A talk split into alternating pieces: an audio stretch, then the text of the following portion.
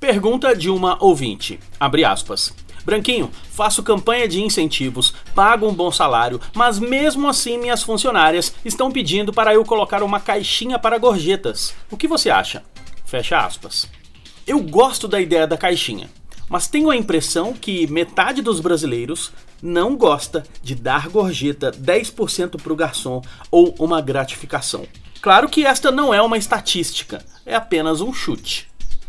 A caixinha, sim, pode passar uma ideia de deselegância para a turma que não gosta de dar gorjeta. Em outros países, isto é algo muito comum.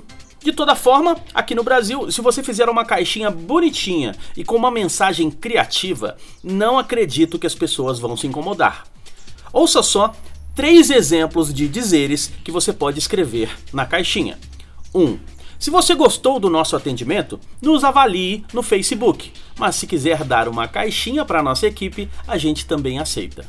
Número 2. Esta caixinha tem um motivo muito nobre: trazer motivação para nossa equipe. Mentira! Todo mundo aqui já é motivado, mas se quiser deixar umas moedinhas, vamos ficar ainda mais agradecidos. Número 3. Caixinha de sugestões. Aceitamos elogios e críticas, mas sinta-se à vontade para também depositar algumas moedinhas.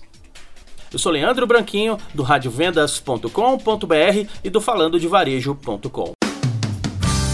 Rádio Vendas.